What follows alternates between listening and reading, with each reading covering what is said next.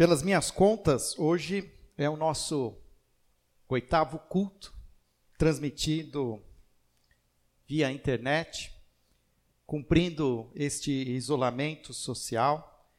Então, fechamos agora oito semanas em que estamos distantes, em que não podemos nos ver. Hoje mesmo passei na casa de uma querida irmã que pediu para que eu trouxesse ah, itens da cesta básica e era meu caminho e passei por lá e peguei a, os itens e pude vê-la, olhá-la nos seus olhos e perceber a vontade que ela tinha de poder estar aqui hoje reunida, juntos, abraçando, podendo vermos, podermos nos sentir, mas também é um momento em que Deus tem nos dado a oportunidade para repensar o que nós somos como igreja. Muitas vezes é, é perigoso aos nosso, os nossos ajuntamentos, porque nós achamos que a igreja é esse ajuntamento, é esse momento que nós temos aos domingos, onde podemos nos ver, onde dizemos, inclusive, vamos na igreja, hoje tem culto, e na verdade eu tenho entendido que estes momentos que estamos vivendo têm nos ajudado a, a, a nos ajudar a discernir o que significa ser igreja. Ser igreja é mais do que estarmos juntos, ser igreja é vivermos como discípulos de Jesus, sendo enviados para poder espalhar a luz de Jesus, ser o sal da terra, dar gosto, trazer vida para outros que hoje vivem em ambientes de não vida, em ambientes de morte. E creio que mesmo quando podemos, quando não estamos juntos, mas a partir desses desses nossos encontros online, eu tenho também entendido que o Espírito Santo tem nos tem nos trazido em um só coração, onde podemos discernir esse nosso papel como igreja na dispersão. Em momentos da história, a igreja esteve muito unida, mas também teve momentos em que ela teve que se dispersar, ela, ela se espalhou. E é interessante que, ao se espalhar, foi quando o evangelho foi mais divulgado, foi transmitido, e nós temos esse chamado.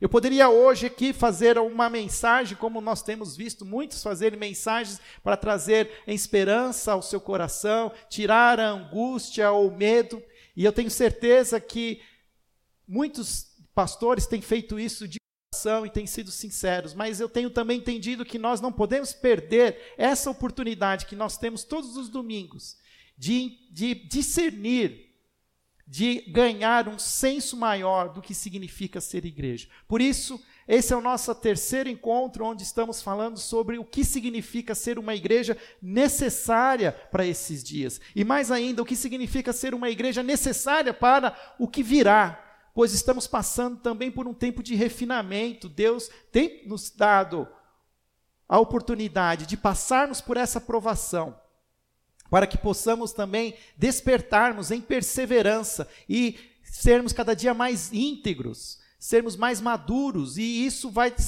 trazer um novo significado para um novo tempo que está sendo a nós dado, um novo, um novo começo, como alguns têm dito, um novo normal que será após esse período de pandemia e isolamento social. E a igreja, como ela ficará? Ela será uma igreja necessária se nesses momentos em que vivemos distantes, nós não discernimos a necessidade da igreja, então quando estivermos novamente juntos, alegres e felizes, nós então não teremos essa oportunidade, nós não estaremos atentos e percebendo quão necessário foi a igreja se manter viva em dias difíceis.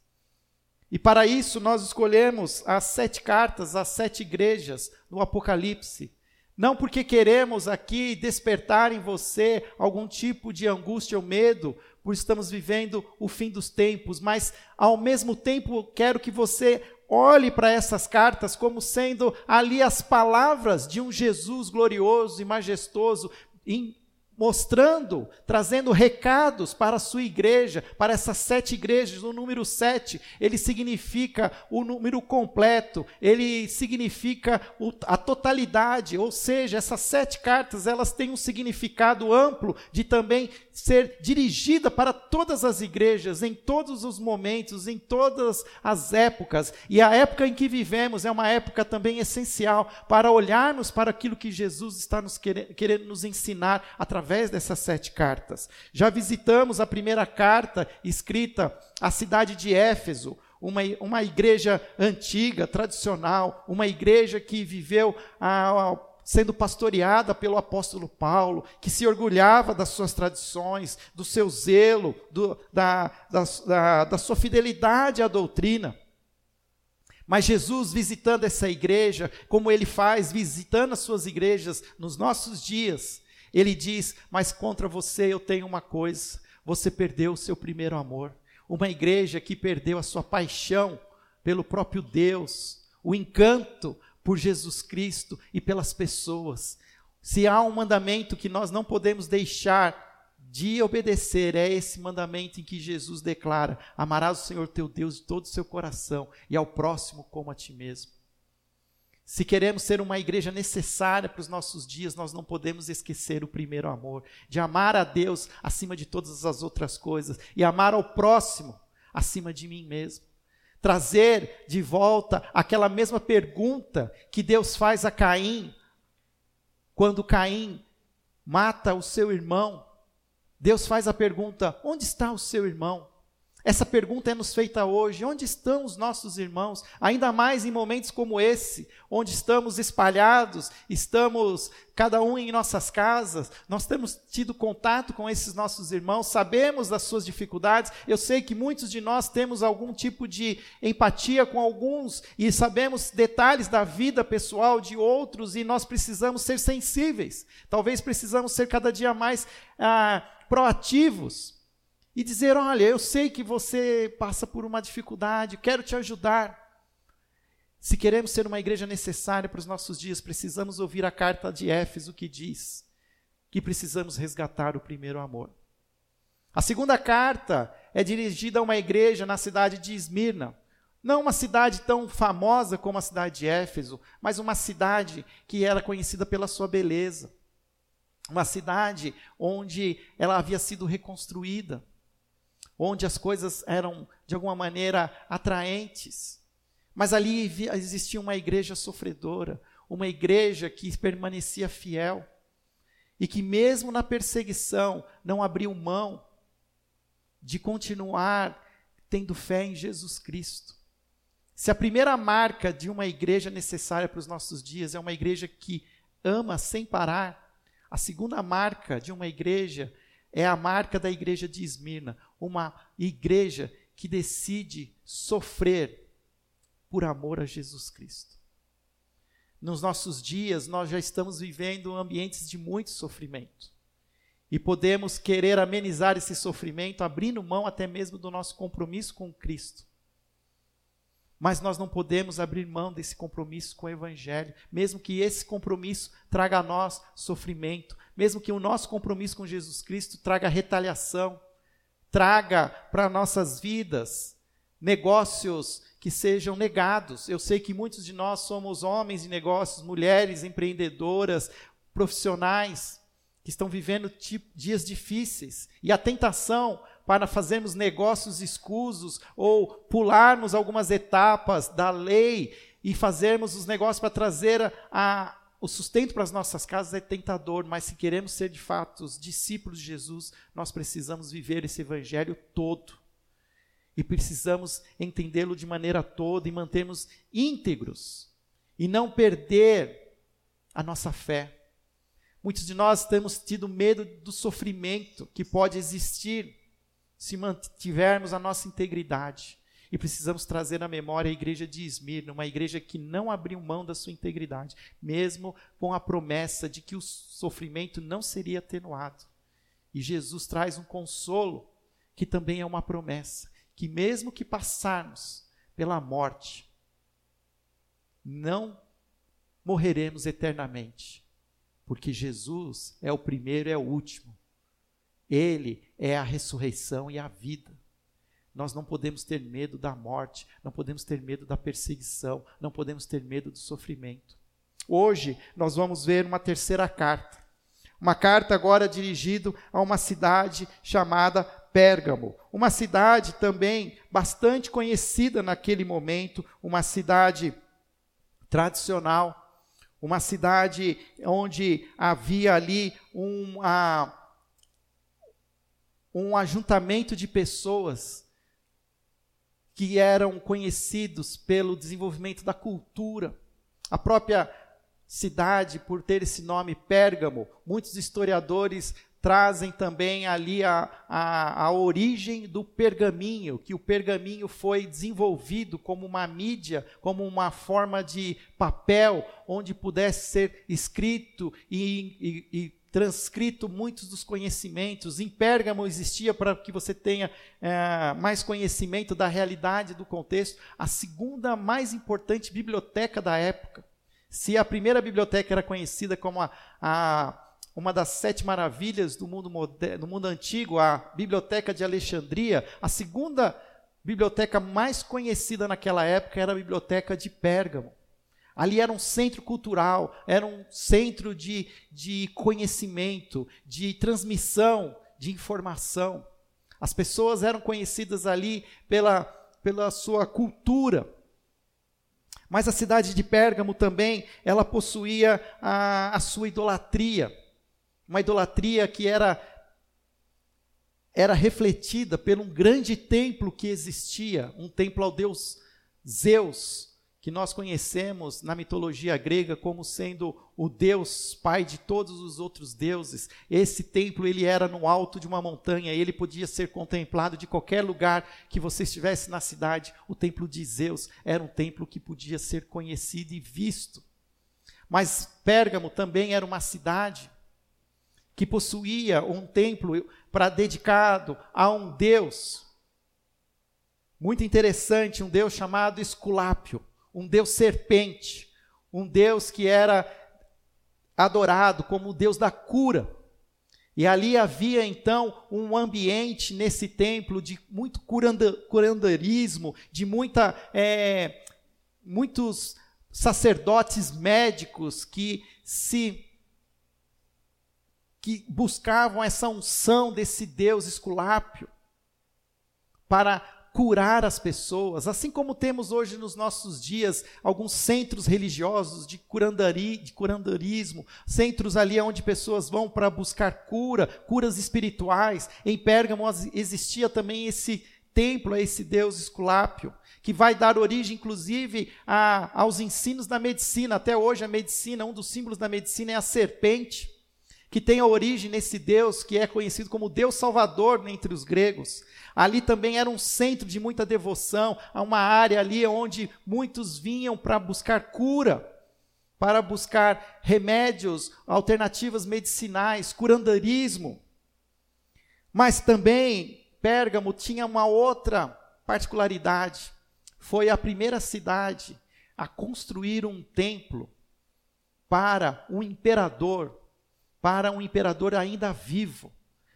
Pérgamo foi a primeira cidade que construiu um templo dedicado ao imperador romano que ainda estava vivo. Ali, uma vez por ano, todos os cidadãos da cidade eram obrigados a acender incenso e adorarem o imperador romano.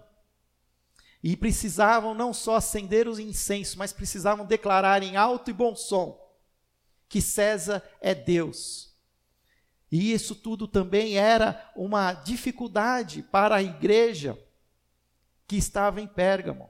Uma igreja que buscava viver o evangelho de maneira fiel, mas que muitas vezes era perseguida por causa desse culto ao imperador, era perseguida muitas vezes por não poder fazer negócio, porque era uma igreja que não queria ser infiel.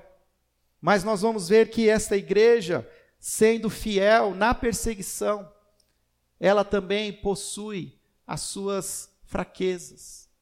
Então, abra comigo a sua Bíblia em Apocalipse, capítulo 2.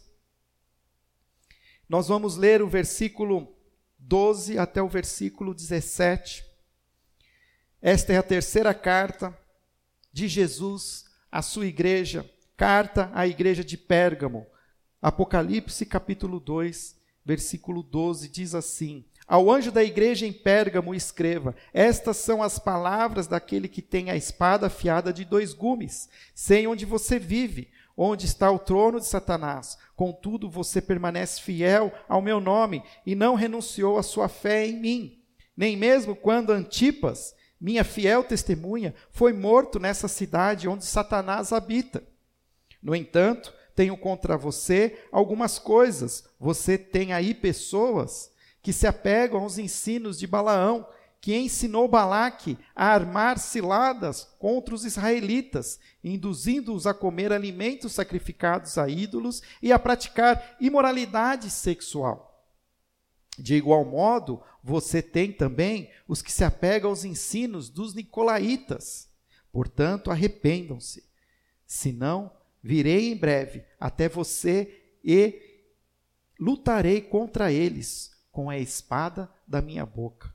Aquele que tem ouvidos, ouça o que o Espírito diz às igrejas. Ao vencedor darei do maná escondido.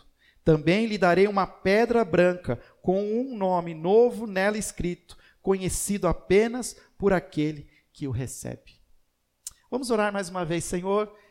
Nos dê agora, ó Pai, a iluminação que vem do teu Espírito Santo, para através destas palavras poderosas de Jesus, possamos também despertar as nossas vidas para propósitos eternos que o Senhor tem para nós, como igreja que somos hoje. Pai, mesmo vivendo diante de situações onde somos somos, ó Pai, obrigados a estarmos separados, somos obrigados a estarmos em nossas casas, que o Senhor nos dê, ó Pai, através do teu Espírito Santo, a convicção de que continuamos sendo igreja.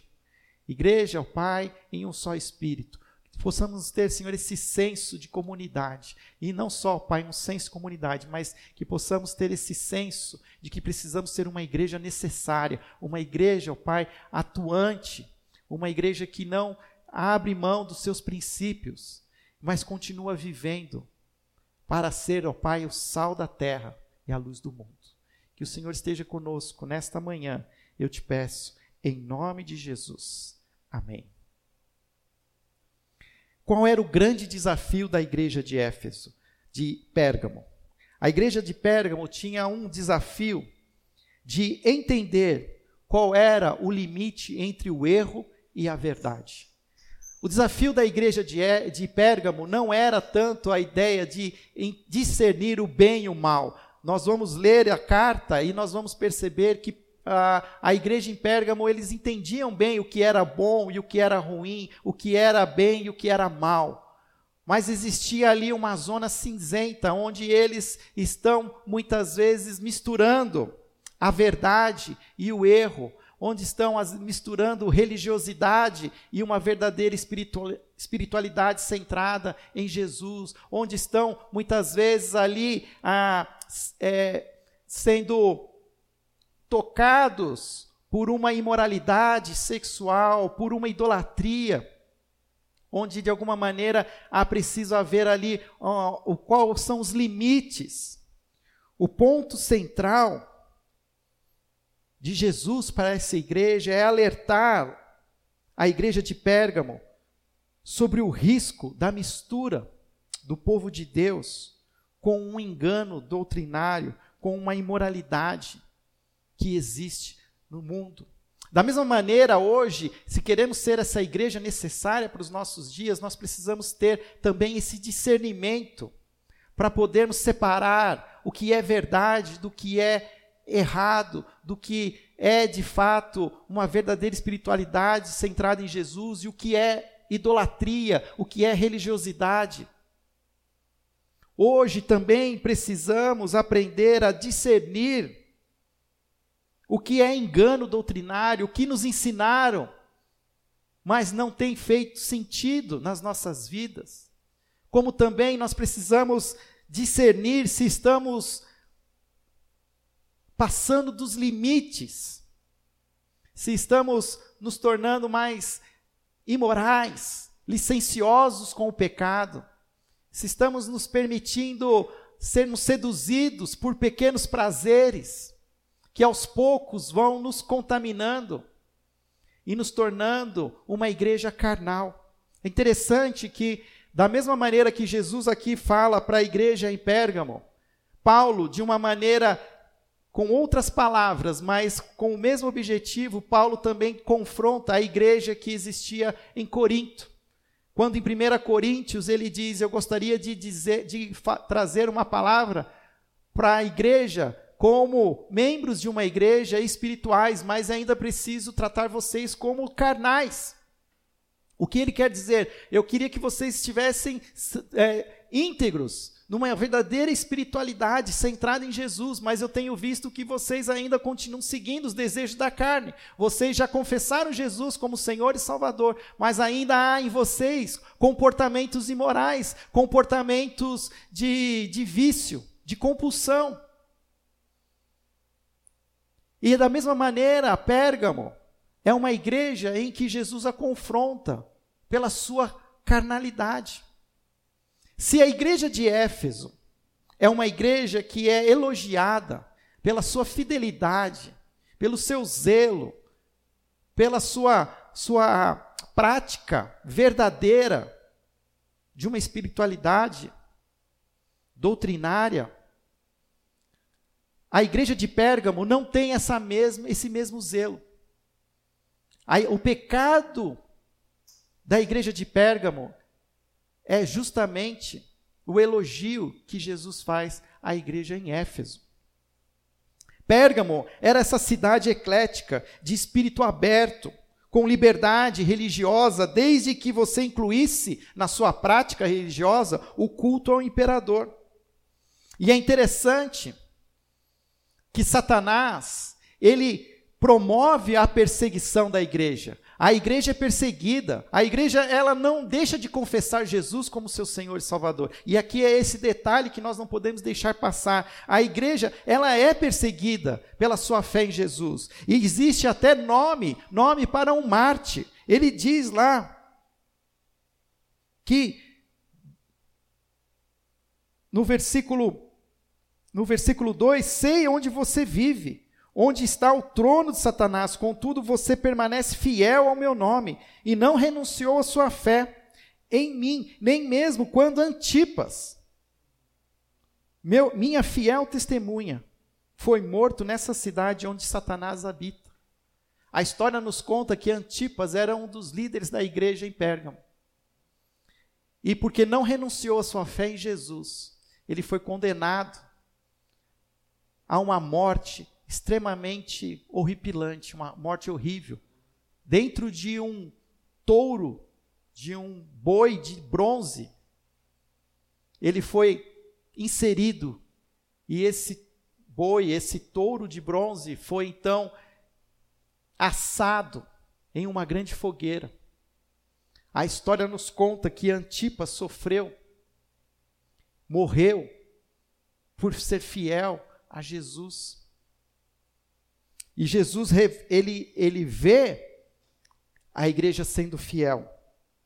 Porém, ele também vê que essa igreja fiel, ela está num ambiente que Jesus deixa claro, é um ambiente onde Satanás habita, onde existe o trono de Satanás. Muitos comentaristas, historiadores tentam achar um local onde talvez ali Jesus estava dizendo: Este lugar em Pérgamo é o trono de Satanás. Alguns acham que seria o próprio templo ao deus Zeus. Mas faz mais sentido imaginar que a cidade como um todo era de, de maneira absorvida por, por, por ações satânicas.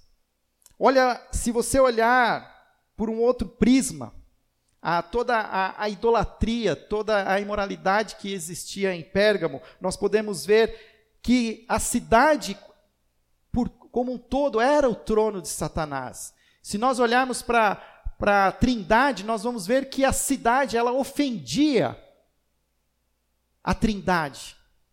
Como? Assim como existiam vários deuses sendo adorados na cidade, existia ali um templo a um Deus, Zeus, ao Deus Pai, o Pai dos deuses gregos. E esse templo, ele atentava contra o nosso único Deus, o Deus Criador. Ali havia uma insolente mensagem que desprestigiava quem é Deus de fato. Também pessoas naquela cidade procuravam a cura pelo poder da serpente, pelo poder do Deus Esculápio, o Deus que eles consideravam Salvador, entendiam que naquele templo existia poder para a cura, e isso atenta contra o Espírito Santo de Deus, aquele que tem poder para trazer a cura, para nos confrontar, não só das nossas mazelas espirituais, é, físicas, mas também nos confrontar e, e fazer nos despertar contra as nossas próprias mazelas espirituais. Em Pérgamo também havia o culto ao imperador vivo. E isso atenta contra a pessoa de Cristo, o único Deus vivo e Senhor acima de todos. Se há alguém ou majestade que precisa ser cultuada, essa majestade é Jesus Cristo. Assim, a, a cidade de Pérgamo era esse trono de Satanás, que atentava contra Deus Pai, Deus Filho e Deus Espírito Santo. Mas a perseguição de Satanás contra esses cristãos da cidade de Pérgamo não funcionou. Antipas, mesmo sendo ali morto de maneira tão, tão horripilante, a igreja se permanece fiel e Jesus atesta a fidelidade. Então Satanás, ele promove uma outra, um outro caminho. Se a perseguição não teve sucesso, então Satanás usa a sedução. E o que nós entendemos isso? O versículo 14 deixa claro: Jesus diz assim: No entanto, tenho contra você algumas coisas. Você tem aí pessoas que se apegam aos ensinos de Balaão, que ensinou Balaque a armar ciladas contra os israelitas, introduzindo introduzindo-os induzindo-os a comer alimentos sacrificados a ídolos e a prática de imoralidade sexual. Aí nós vamos revisitar aonde está na Bíblia a referência a Balaque e a Balaão. E nós encontramos o texto no Velho Testamento, em Números, capítulo 24. O povo de Israel estava sendo dirigido por Moisés para a terra prometida. E enquanto eles passavam por alguns povos, Deus dava a eles permissão para eles conquistarem aqueles povos e tomarem posse daqueles povos, povos pagões, povos imorais, povos sem nenhum é, senso de humanidade. E esse, esse povo chega até a região de Moabe. O povo de Israel chega na região de Moabe. E quem era o rei ali na região de Moabe? Era o rei Balaque. E Balaque, temendo pelo seu reino, pela sua vida, e pelo evidente poder de Deus sobre o povo de Israel, Balaque chama um profeta chamado Balaão. Pede que Balaão amaldiçoe o povo de Israel, que faça com que as forças, forças que talvez não haviam ali discernimento, mas forças ocultas, forças diabólicas, pudessem de alguma maneira minar a força do povo de Israel, não permitindo que eles pudessem vir a subjugar a Moabe.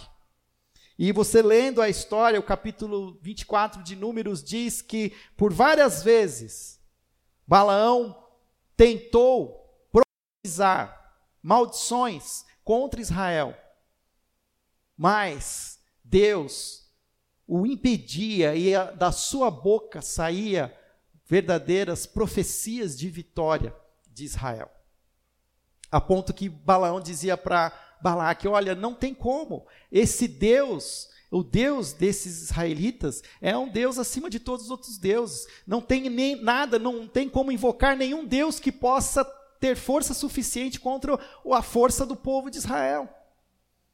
E Balaque fica muito atemorizado. Aí nós não temos esse esse essa informação aqui no capítulo 24, mas quando nós vamos olhar o capítulo 31, Deus agora está irado, mas não está irado com Moabe. Deus está irado com o povo de Israel, porque eles permitiram se contaminar com a, os moabitas. E aqui no capítulo 31 a gente vai entender o que Jesus está querendo dizer à igreja de Pérgamo, quando diz que a igreja de Pérgamo se apegou aos ensinos de Balaão, que ensinou a Balaque a armar ciladas contra os israelitas. O que que Balaão fez? Ele disse assim: Olha, eu não sou capaz de profetizar nada contra o povo de Israel, porque não tem nada que possa ser contra o Deus de Israel.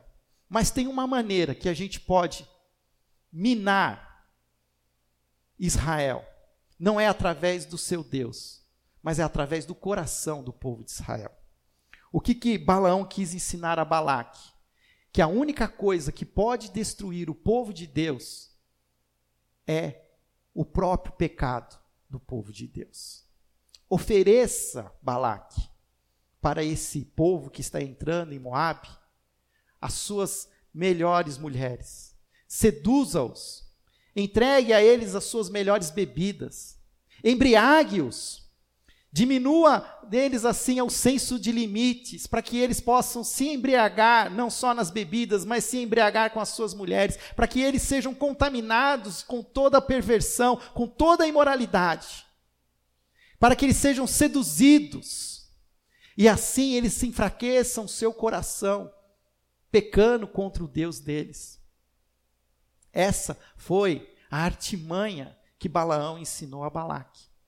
E é esta mesma prática que a igreja de Pérgamo estava agora sendo absorvida. Como eu falei, a igreja de Pérgamo não tinha um problema em discernir o bem e o mal, mas estava com muita dificuldade de discernir o limite entre a, a verdade e a mentira, a ponto que o texto também diz que se apegou ao ensino dos nicolaítas. Nicolaíta já era uma uma corrente doutrinária do, daquele início da igreja, em que dizia que a graça de Deus, aonde abundou o pecado, superabundou a graça. Então, olha, mesmo que você cometa pecados, mesmo que você enfie o pé na jaca, a graça do Senhor é acima disso tudo. Pode fazer as coisas erradas, que no final a graça do Senhor vai te perdoar. E essa e essa doutrina diabólica nicolaísta estava também contaminando agora a igreja de Pérgamo.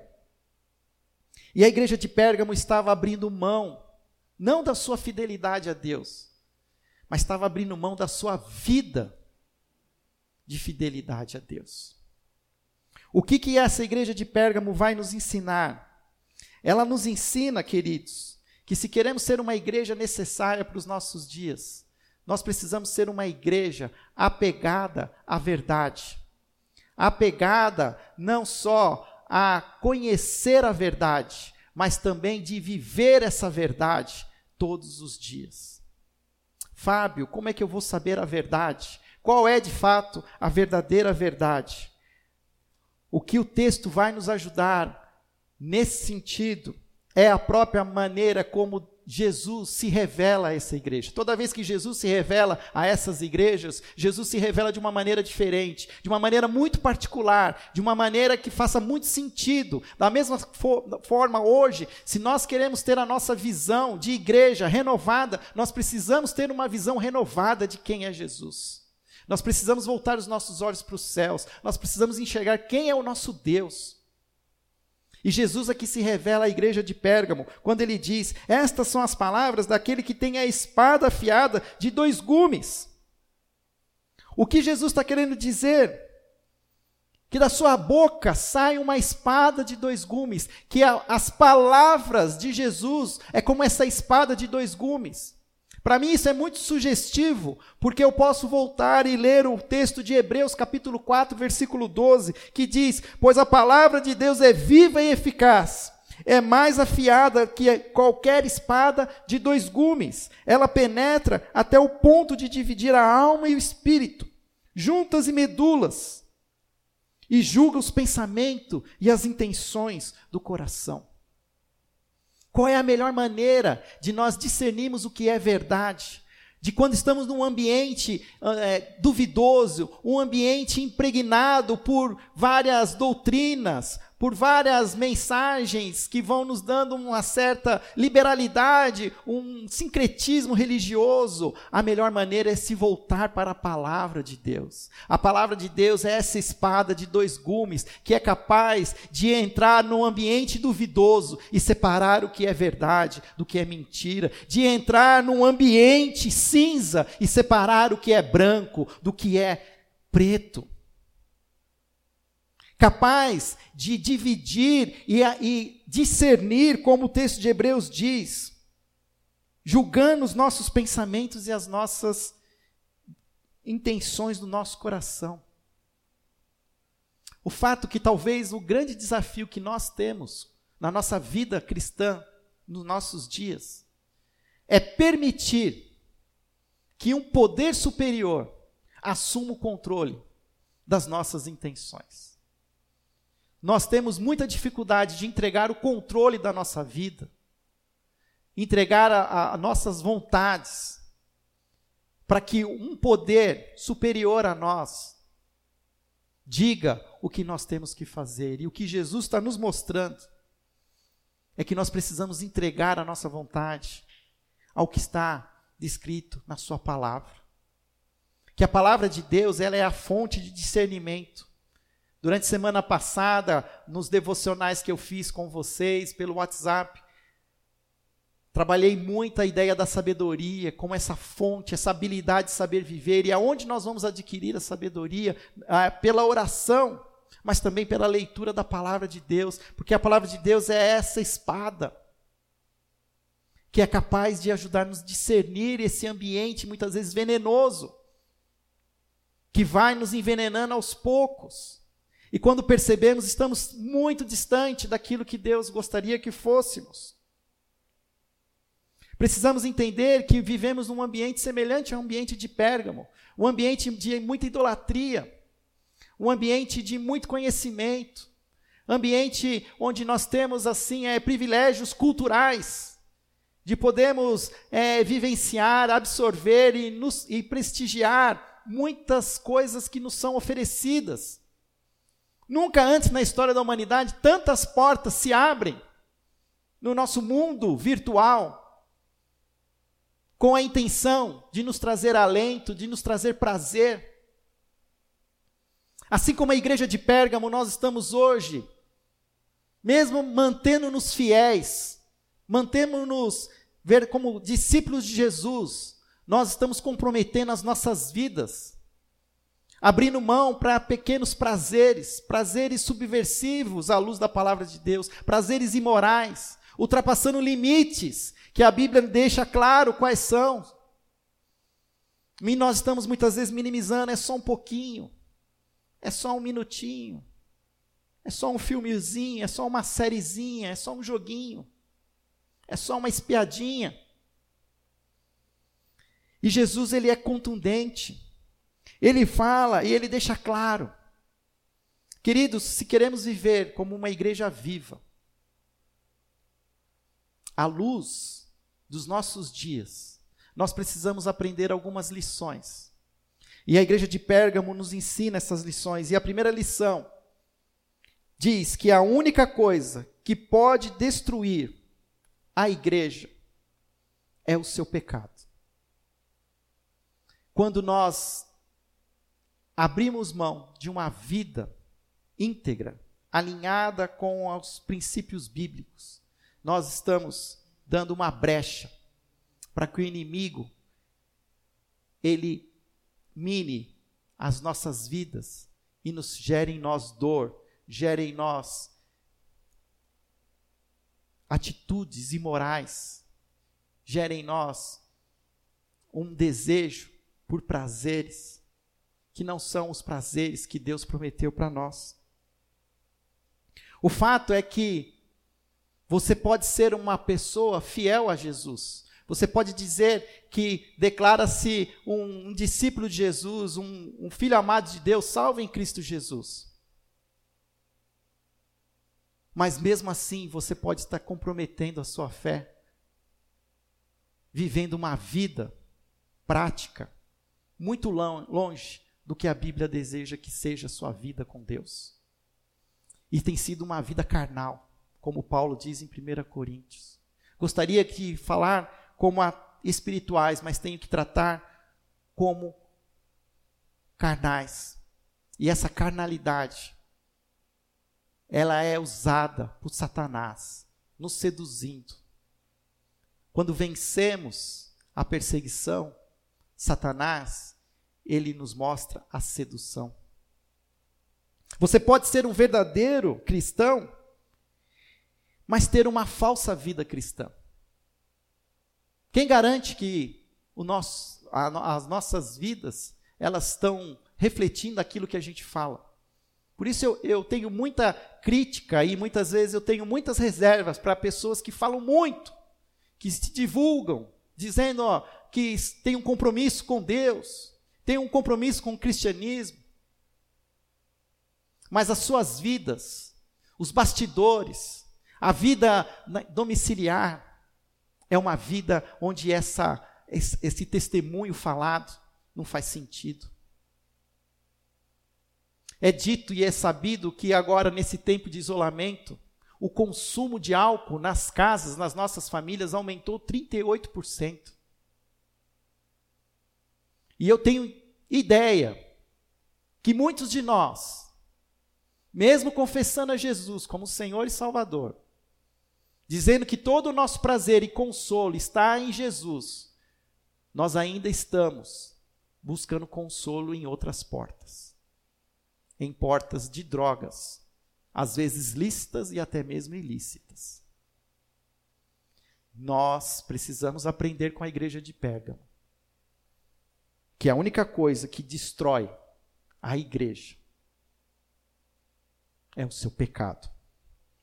E a diferença entre uma verdadeira vida cristã de uma falsa vida cristã são os seus tipos de prazeres.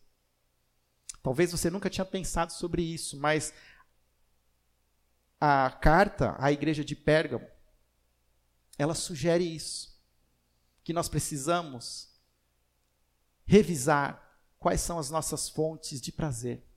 Porque pode ser que a minha fonte de prazer não é a fonte que Deus deseja aonde eu tenha prazer, porque o prazer, essa, essa busca por esse, por esse contentamento, por esta êxtase, ela é, ela é legítima, ela é natural, ela é humana, faz parte do nosso ser, mas nós precisamos aprender a, a buscar esse, esse prazer, essa êxtase, num ambiente propício, num ambiente fundamentado pela palavra de Deus, e não por aquilo que talvez alguns falsos profetas, alguns líderes das nossas próprias igrejas, e até mesmo eu posso estar até te induzindo a um erro. Por isso que nós precisamos confiar nas escrituras, precisamos colocar tudo aquilo que é falado, ensinado, à luz das escrituras, porque eu posso estar de alguma maneira induzindo você a, ao erro, e a diferença entre a verdadeira vida cristã e a falsa é o tipo de prazer. E olha o que, que ele fala, Jesus fala. O que nós precisamos fazer? Precisamos nos arrepender. Assim como a igreja de Éfeso, agora também a igreja de Pérgamo precisa se arrepender. Arrependa-se desses maus caminhos, arrependa-se dessas dessas aberturas, dessas brechas que você está dando. Mesmo que os outros estão dizendo que não é nada, que é só um pouquinho, que diferença faz? Isso não muda quem você é. Isso garante que você ainda vai para o céu. Isso são mensagens diabólicas, são mensagens satânicas. Jesus nos deseja por inteiro. E ele diz Aquele que tem ouvidos, ouça. Ou toda vez que ele fala aquele que tem ouvidos, ouça, é a mesma coisa que dizer aquele que está ouvindo o que eu estou dizendo, obedeça. Ouça, ó Israel. Ouça, ó igreja de Pérgamo. Ouça, ó primeira igreja batista de Campinas. O que o Espírito diz às igrejas. Ao vencedor, darei um maná escondido. Também lhe darei uma pedra branca com um novo nome, nela escrito, conhecido apenas por aquele que o recebe. O que, que Jesus quer dizer com esse maná escondido? Durante o tempo do povo no deserto, o povo de Israel, no Velho Testamento, ao sair do Egito, é sustentado por um maná vindo do céu, por um pão celestial, um cereal do céu. E o que Deus está falando, que Jesus nos diz aqui, é que Ele quer oferecer, Ele quer continuar oferecendo para você esse maná celestial, algo que te traga prazer, que te traga a êxtase que o seu coração procura. Mas que para isso você precisa ajustar, você precisa olhar para as Escrituras e buscar verdadeiras fontes de prazer fontes de prazer espirituais. Que você encontre esse maná escondido nas Escrituras, na comunhão com verdadeiros crentes em Cristo Jesus. Quantas vezes nós nos encontramos com pessoas tão sábias e tão cheias do Espírito Santo e nós saímos das nossas conversas de uma maneira tão satisfeitos, tão felizes. Porque são esses prazeres que Deus deseja que nós busquemos não os prazeres da nossa carne. E ele diz mais: Ao vencedor eu darei ainda uma pedra branca com um nome nela escrito. Aqui existem duas maneiras de entender e que talvez elas possam ser complementares. Era costume, naquela época, as pessoas, um réu, ao ser julgadas, um culpado inocente, ao ser inocentadas, elas recebiam uma pedra branca. E essa pedra era um símbolo da sua inocência. E que se ela estivesse na rua depois e alguém a acusasse daquilo que ela não fez, ela mostrava a pedra e disse assim: Eu já fui julgado e sou inocente. Há também uma outra significado que alguns comentaristas também trazem, que essa pedra branca também tinha um costume de que convites para grandes festas, para grandes celebrações, eram entregues em pedra. Como não existia ainda as mídias papéis assim, de uma maneira, eram esculpidas numa pedra e você recebia aquilo como foi num voucher, um ticket que te dava o direito a entrar naquele banquete.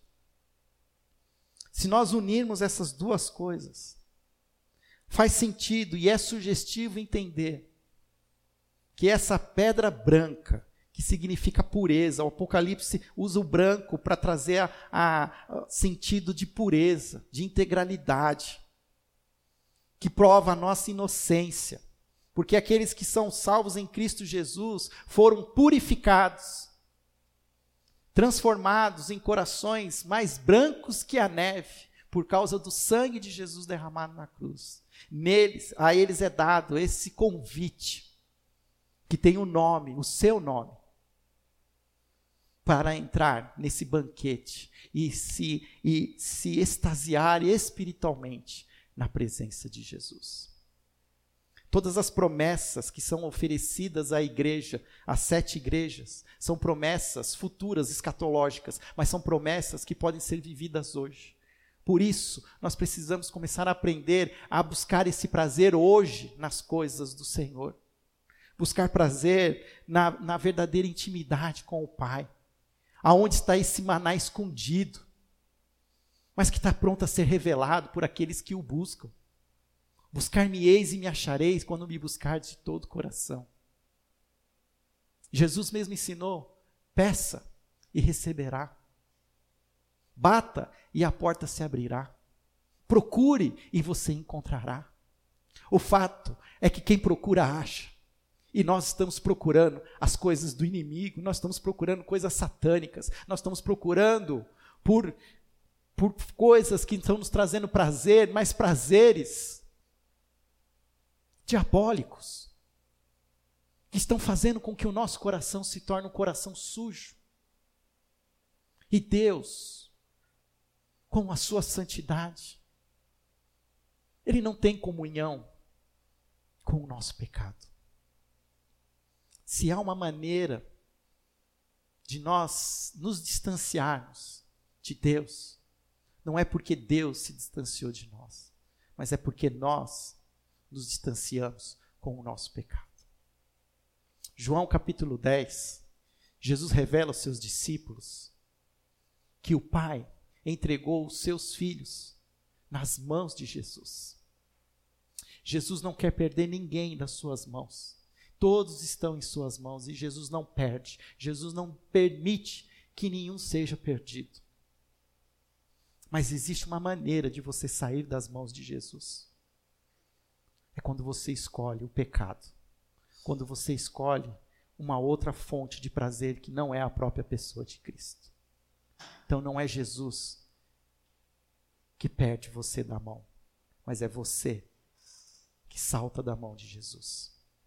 Por isso faz sentido quando o filho mais novo deseja viver a sua vida a sua à luz daquilo que ele quiser, ele sai da casa do pai. Que nós possamos entender, meus queridos, que precisamos fundamentar a nossa fé na verdade, na verdade que existe na palavra de Jesus, na palavra de Deus exposta na Bíblia. Vivemos momentos, dias relativistas, onde se relativiza a Bíblia, onde nós encontramos argumentos que venham ao encontro daquilo que nós desejamos. E nós precisamos fazer um caminho contrário. Nós precisamos primeiro procurar a palavra de Deus, essa espada de dois gumes, e permitir que ela nos corte, corpo e alma, discirna as intenções do nosso coração, separando o que é bom e o que é ruim.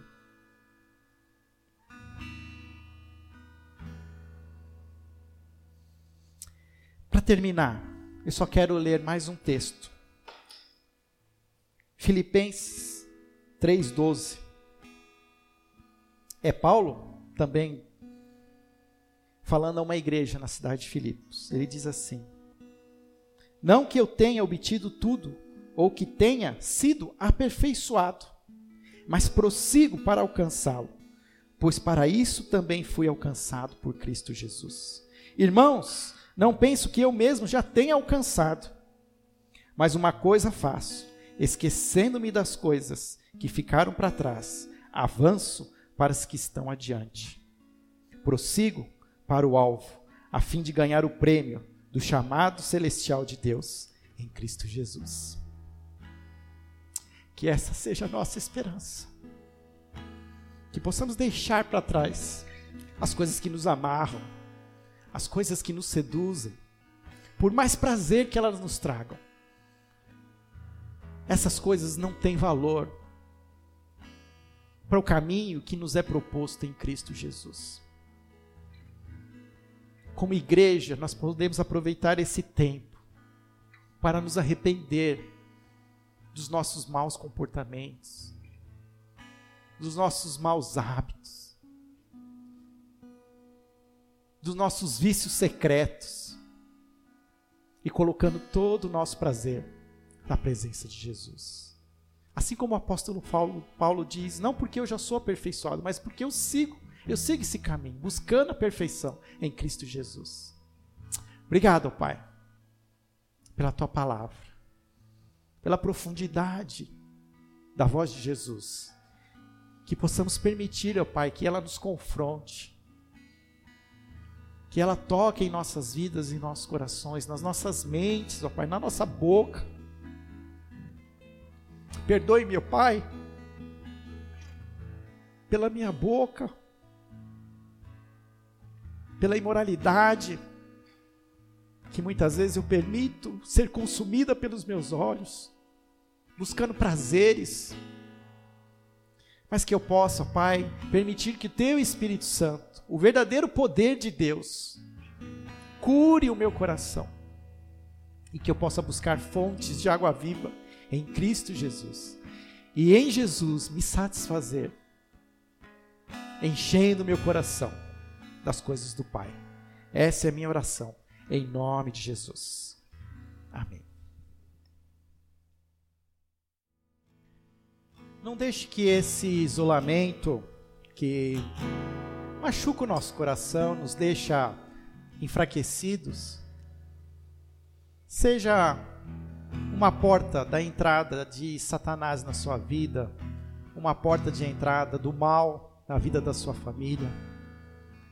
Mas que você feche essas portas em nome de Jesus. Busque novas portas, busque esse maná escondido que Jesus tem a oferecer para todos aqueles que o buscam de todo o coração.